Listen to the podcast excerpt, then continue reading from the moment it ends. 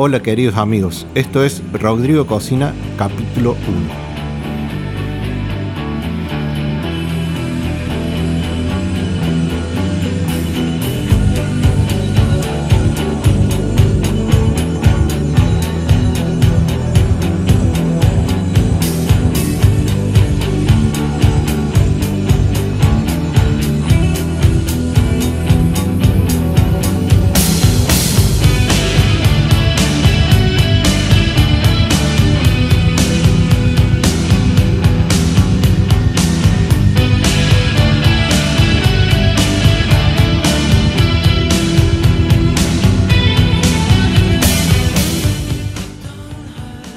Bueno amigos, hoy vamos a hablar de hamburguesas.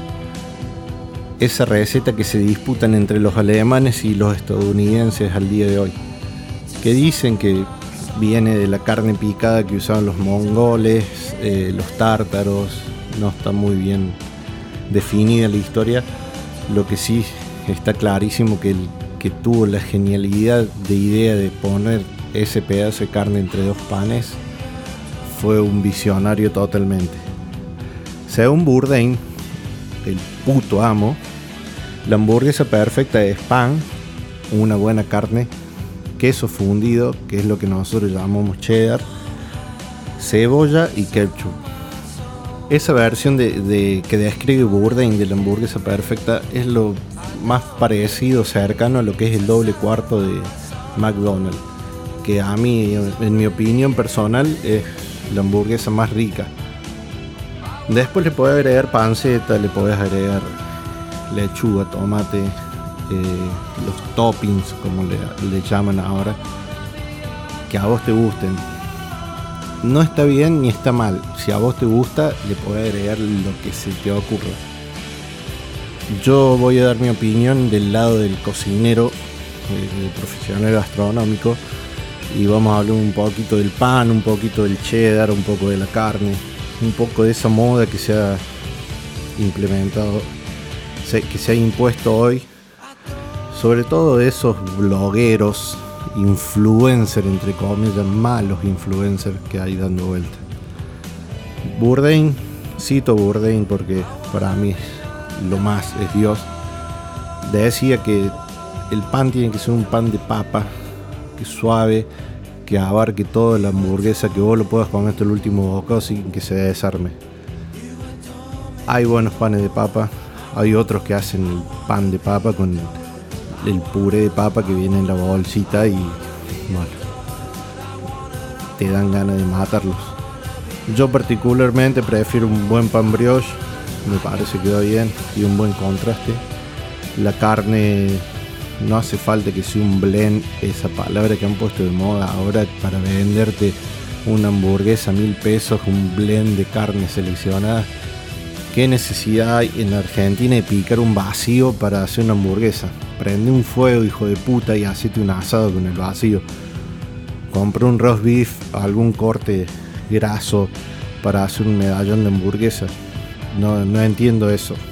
Después el cheddar, el mal llamado cheddar el cheddar original es un, queso de pasta dura de, que proviene del pueblo llamado cheddar de Inglaterra, que no es ni parecido a lo que nosotros consumimos en la hamburguesa.